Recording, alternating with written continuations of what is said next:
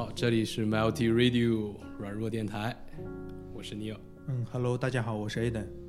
全新的设备啊，希望给大家更好的一个声音上的体验。我们这一期主要讲转码。嗯，转码顾名思义就是转行做程序员。哎呦，这个其实它动机在哪里呢？嗯，这个动机其实，嗯，转码最早最最早是出现于。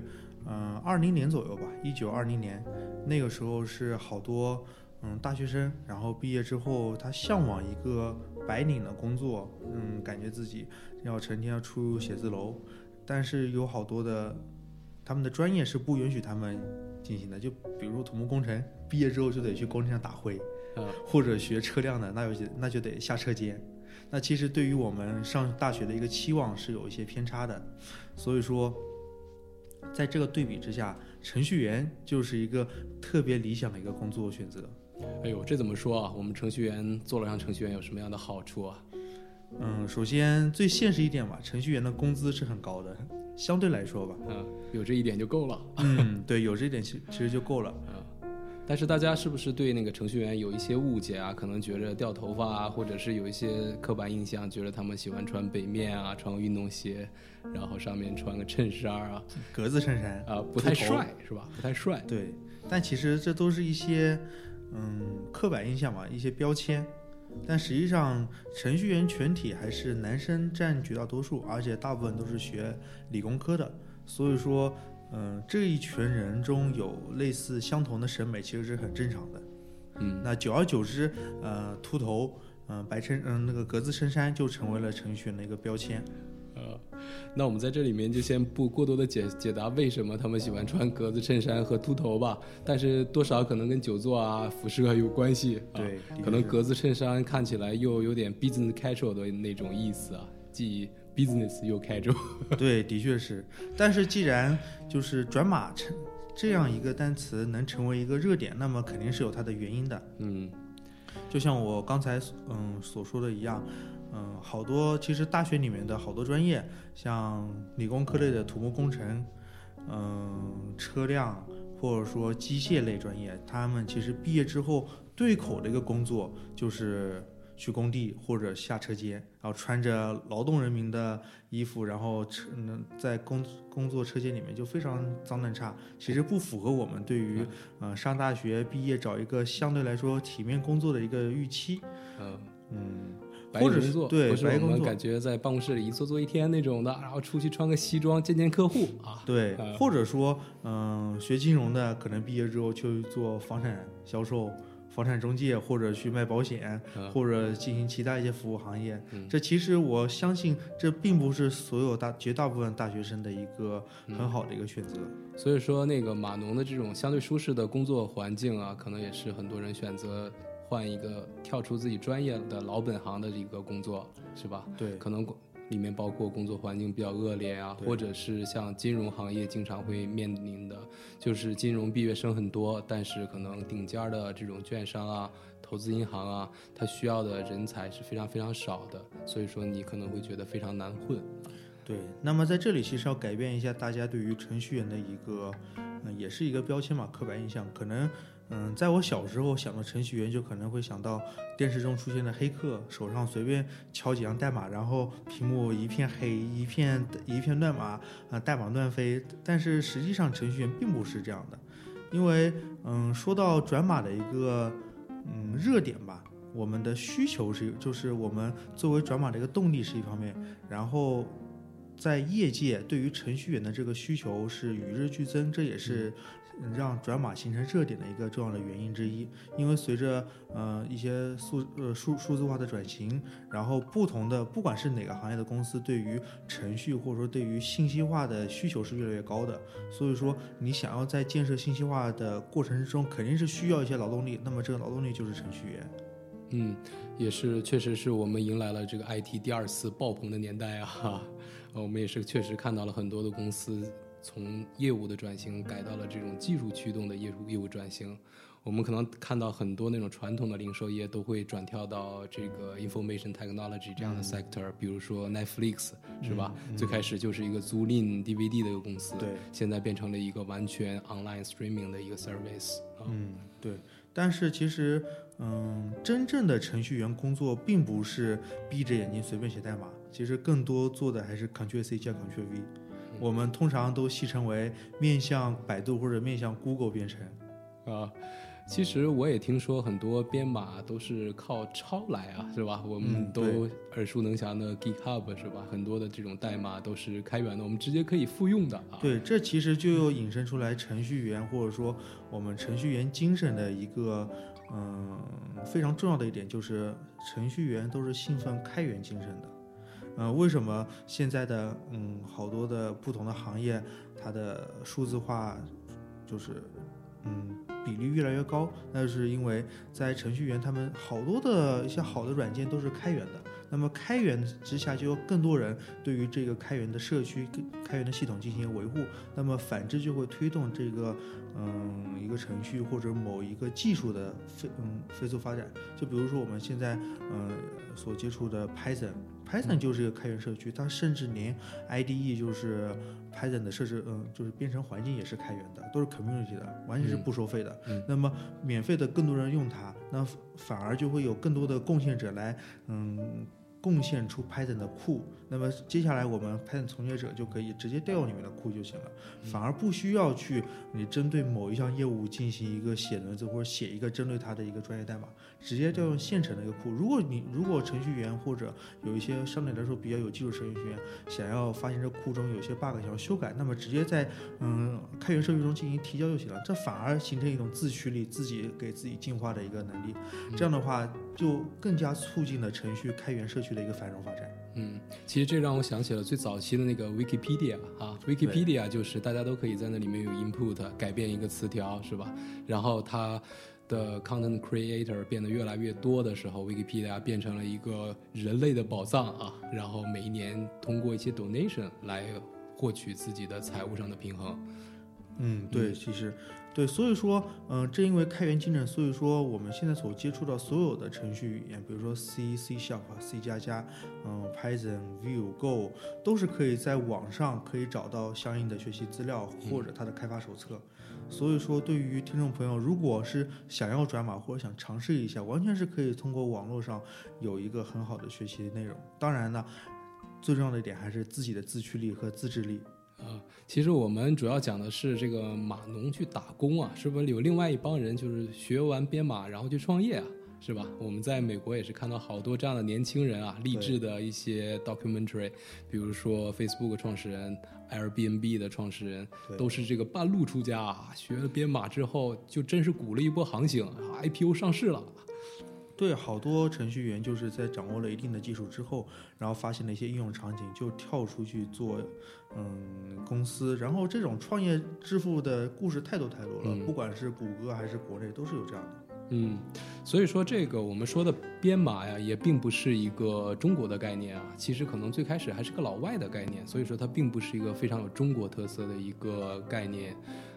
对，其实程序，嗯、我们所谓的写代码是起源于美国，但其实真正能把它发扬光大的是从中国开始走出去，因为，嗯、中国的基础教育跟国外来说是相对比较好的，包括中国的工程师的教育。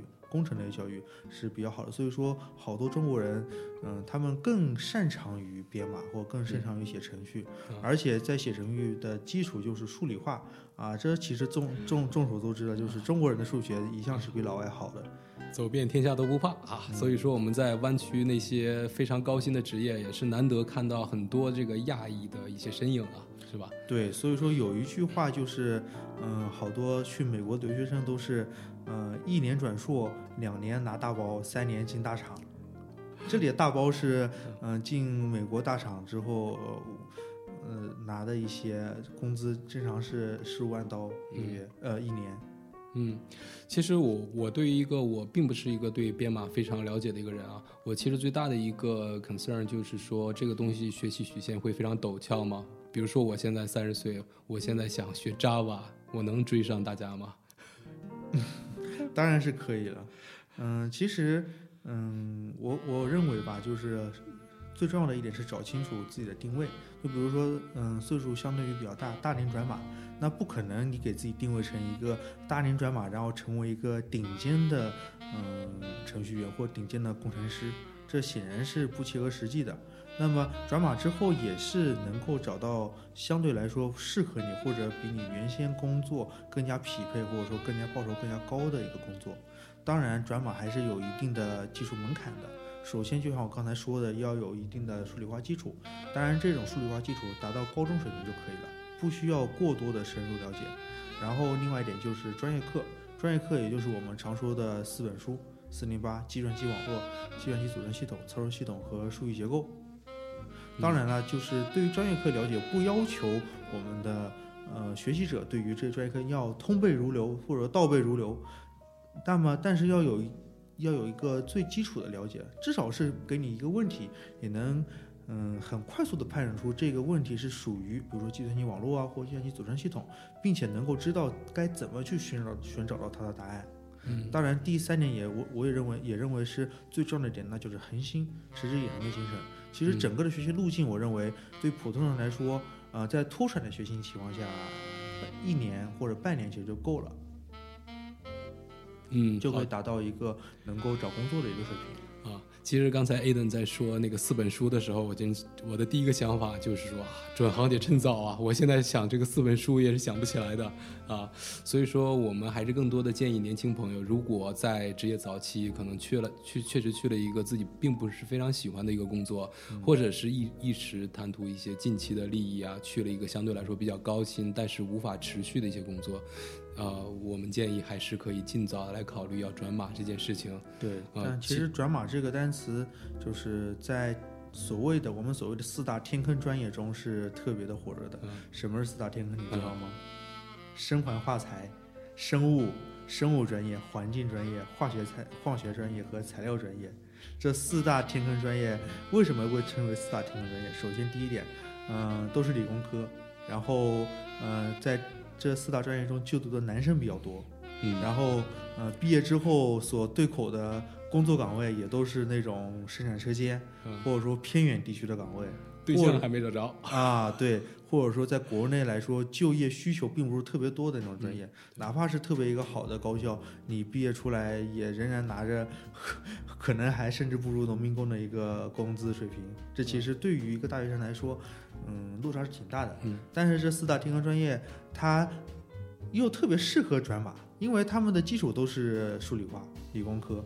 那么把工程类的精神转化为在编程方面的热情，所以说导致了这四大天坑专业是通过转码这个途径跳出自己的天坑。嗯但同样的，嗯，我们换一个角度来看，码农其实也是另外一个天坑，因为太多人想要转码了。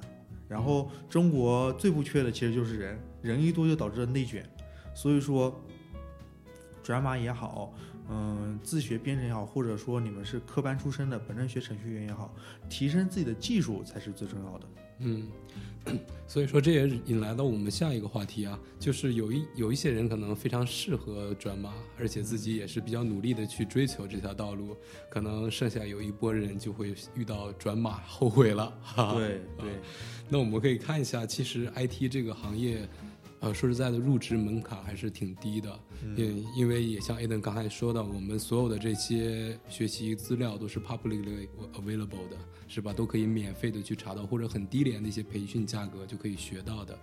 所以说，总会有一些年轻人啊，他老在后面鼓着你，是吧？追着你啊，会不会到这个人人生的一个时点啊，你真的是不想学了？或者我这真是学不过大家了，可能刚入职的一个小孩儿，对于一些非常原生的，比如说元宇宙啊，或者比嗯比特币啊，早晚要把我拍在墙上啊。嗯，对，其实，嗯，在考虑转码之前，我觉得大家应该就是，嗯，做出以下两个方面的考量吧。第一个就是看自己适合不适合转码。就打个比方，如果之前，嗯，自己是一个文科生，然后数对于数学也不是特别感兴趣，或者对于理工类的，嗯，数理化也不是特别感兴趣，对数字不敏感，那么这样的情况下强行转码就只会增加自己的痛苦。然后第二点就是看自己是否有兴趣。有句话说得好，就是兴趣是最好的老师嘛。在兴趣驱动下，其实，呃，不管是有没有人在旁边，就是是是否上班，是否上培训课，后面都是有兴趣来 push 着你。你有自驱力的话，这种情况下你转码就感觉，哎，虽然这代码是枯燥的，但是生活仍然是津津有味的。嗯，所以说底子好，感兴趣是吧？就是转码最好的两个条件啊。嗯，而且确实我们技术拼其实并不重要，对于我一个可能对。啊，技术并不是非常感兴趣的人，我其实更憧憬的是一些技术能真正的改变什么。啊，在我们同龄人啊，就我的同龄人，可能更多的是参与了，比如说 Uber 啊，呃，阿里巴巴呀，还有一些微信啊，他们的一些最开始的原型的一些产品的设计，包括 roll out 在城市的 roll out，他们虽然碰到了很多阻力，而且生活压力也是非常非常大的。那时候我们可以看到那个，呃，阿里钉钉和阿里钉钉和这个微信会议。的在打仗是吧？嗯，然后每一个销售都和这个产品经理都在每天在改这个产品原型，做新的迭代。但是最后我们可以看到，可能十几亿人在使用你的产品的时候，对于你内心的一个驱动力，其实也是比较重要的。对，这其实是一个非常呃大的一个愿景，就是相信技术终究是会改变整个世界，或者改变一些某一个行业的一个运作模式。嗯。呃，当然，我们今天也是说了很多转码的一些利弊吧。呃，其实我们首先是给大家介绍了一下转码有哪些好处，然后第二的话，其实我们另另外的一个忠告还是希望，呃，无脑转码还是一定要谨慎啊。对，其实就就是在做这个决定之前，要做好一个充分的考量。嗯，呃，但是我们其实也可以想想身边的一些码农啊，呃，他们给大家营造一个非常。暗物质的那种形象是到底是因为什么造成的呢？可能非常安静，可能说话也不多，然后有一些非常独特的爱好，是吧？对，其实大部分的码农其实更倾向于，更类似于那种，性性格相对来说比较腼腆，然后不太爱表达自己的诉求或表达自己的一些想法。那么其实这就导致公众对于马龙的印象不是特别的积极和正面。对。但是本身自己是怎么一个生活，完全是取决于自己的一个嗯想法或者自己一个决定。嗯，当然就是学程序员转码，并不意味着一定要当程序员。好多互联网公司，包括科技公司里面，不仅仅有程序员这个岗位，就比如说产品经理或整个流程化的管理，同样也必须要求应聘者或者工作人员具有相应的计算机的基础或者互联网的一个思维。嗯，所以说，嗯，通过转码这件事情，你可以就是各位求职者或者听众更能找到一个互联网大厂或者说科技公司的一个职位。嗯，对，这也是一种很好的方式。嗯，其实我们今天这期节目也更多的是集中在这些想要转型职业初期的一些年轻人啊。其实我们也可以展简单的展望一下，当了码农，比如说十年、二十年之后，我这工作到底能不能干一辈子啊？其实我们。简单的分可以分两条路，第一条路的话就是说，你单纯技术，我就是这个架构师，是吧？我可以把很复杂的一些场景连在一起啊。当然，这个你也是可以拿到高薪的。对。第二大第二条路呢，就是说你需要跟业务和商业的一些模式结合在一起。嗯。咱们用通俗点的话，就是当领导啊，带马龙啊，出去干项目啊。这个肯定也是另外一条可以拿到高薪、持续你的非常不错的一个工作职业生涯的一个条路啊。对，因为好多人都说是当码农是一个青春饭，嗯嗯，可能因为嗯，其实整个互联网行业才出现了三十年、四十年左右吧，并不是一个很古老的一个职业，没几个人在这退休呢啊。对对，可能第一波的嗯码农才刚刚退休而已，而不是来了好几波了。啊，所以说好多人就有这种顾虑，就感觉自己万一干到三十五岁裁员，或干到四十岁，啊，出现了新的技术怎么办？这其实有一个思想，就是技术每年都会出现新的编程语言、新的技术，这都是，嗯，肯定是会迭代更新的。但是计算机的思维。嗯，包括互联网的思维，它是底层原理是不会变的。就包括现现代计算机的原理，用的是冯诺依曼理论结构，也是一九六嗯六十年代出现的提出理论，这仍然是不会变的。这其实奠定了嗯现代计算机的一个基础。嗯，所以说啊，怎么说呢？想要掌握屠龙术，首先必须练好自己的基本功。嗯，好的。那我们这期节目也涵盖了不少的内容，我们最后也是献上一首歌吧。那我们献一个稍稍应景一点的啊，我们看唱哪首歌呢？Going, going, gone。啊，来自于 Luke 的啊，也是最近比较热的一个 Billboard 榜单的一首歌，献给大家，也希望大家可以喜欢我们新的音质啊。好，我们下期见，拜拜。Others, they were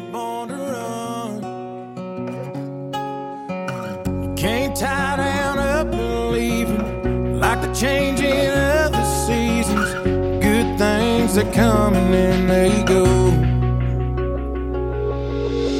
Like a runaway southbound train, like an Arizona desert rain, like a lightning in the sky, like fireworks in July, like a left field home run ball, like a whiskey shot at last call. It's like she was made for moving on.